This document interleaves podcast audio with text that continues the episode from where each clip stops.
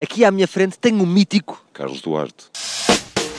Ui, que maravilha! Acaba agora precisamente de vir da Zona Ribeirinha, no Porto, onde estive a desfrutar dos magníficos filetes de polvo acompanhados com arroz do mesmo. E digo-vos uma coisa, sabem quanto é que eu paguei?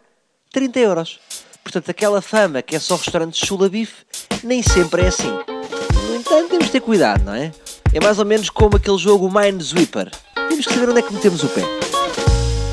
Estamos aqui na região do Porto e quem melhor do que tu, porque és uma pessoa que está encarregue de pegarem turistas, metê-los num barco e cobrar-lhes 100 euros por isso, é verdade? Ah, ah, não diria 100 euros, Salvador. eh, São apenas 15 euros e dá direito a 50 minutos. Vale bem a pena. Então está muito barato, está em conta. Está em conta, por o que vês. Aliás, o Porto está muito em moda, por algum motivo é muito advém deste rio. Não é nada aquela expressão chula bicho, portanto 50 minutos a pessoa tem mais do que tempo para conhecer este rio. Não, não, nem chulamos, nem bicho, nem nada, absolutamente nada do assunto. Isto está maravilhoso e vale a pena vir. Qual é que é o percurso? O percurso vai até à mítica Ponte do Freixo, cerca de 5 km. Depois vai até à Ponta Rábida, vai até à Foz do Douro e volta exatamente aqui. Eles ficam satisfeitos? Ainda não tive uma reclamação de um cliente acerca da viagem em si, não, senhor. Tu deves aparecer em milhares de selfies pelo mundo. Sim, eu, como costumo dizer, eu tenho mais fotos por um mundo fora com o Ronaldo, eu não estou é tagado nelas, infelizmente. Em que país é que achas que estás mais tegado? Tenho um grupo de sul-coreanos, que gostam muito de mim. Ah, tenho um iraquiano ou outro, mas eh, digamos mais Brasil e Espanha, digamos. Carlos, tens namorada? Tenho, sim, senhor. Como é que é em termos de, de estrangeiras? Elas ah, mandam muito para cima de ti? Não querendo dizer que sim, também não quero dizer que não. Ou seja, há ali um meio termo, digamos. As pessoas estão de férias, sabe? Estão de férias, quer dizer, estão soltas e estão disponíveis. não é? Estão dispostas a ter um bom tempo e o sol está ótimo e esta voz ajuda, sabes? Porque há aquela regra, ah, se comprarmos a aliança com a pulseira eletrónica, quando passa de um país já não apita, não é? Absolutamente. E a gente, aliás, tenta tirá-la durante o caminho ou qualquer coisa eu gosto de ver, mas não, eu gosto muito da minha namorada, sabe? Então, então, mas tens de estar forte em línguas. Ah, tenho, tenho, tenho. Como é que é o teu início de viagem em inglês? Só para vermos como é que estás. Onde vamos? Hello, welcome aboard the Tomorrow Doors boat. We are now going to Ragua and you're gonna love it. É mais ou menos assim. E tens assim alguma piada normalmente já, tipo uma piada em inglês, que possas partilhar?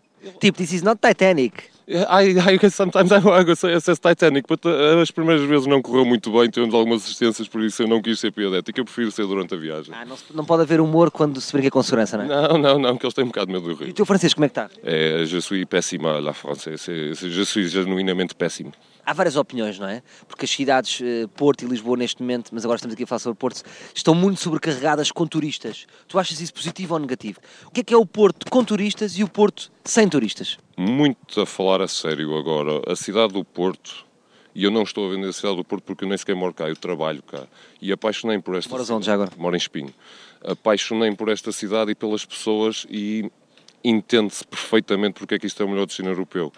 Porque as pessoas para já não estão a mudar. Está a mudar, é tudo à nossa volta, é a quantidade de gente e as pessoas estão-se a adaptar lindamente a isso, como o português sempre se adaptou, como o nortenho sempre se adaptou. E é um orgulho estar a viver isso, estou a falar muito a sério. agora. Mas será que um dia na Ribeira, em vez de casa, só vai haver hotéis? Ah, isso talvez. E agora o E Isso é bom ou mau? é muito mau, porque as pessoas vão deixar de vir para o Porto porque o Porto é charmoso por causa das vistas e por causa dos portuenses. Sem isso, não vai haver charme a Milão, a Barcelona, a mil e outros sítios, a Amsterdão, não vale a pena. E o que é que dizem aqui aquelas mulheres da Ribeira que não têm papas na língua sobre isso, quando falam contigo?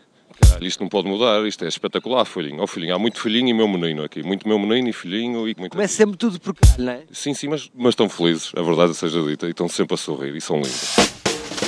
Tá bom, o francês do Carlos, cómico, não é? Por acaso lembra-me um ensinamento que um tio uma vez me disse. Ele disse-me assim: Salvador, tu não precisas saber falar francês, só precisas saber uma frase. Je parle français comme portugais. Assim, muito bem dita, leva toda a gente a pensar que nós sabemos falar francês.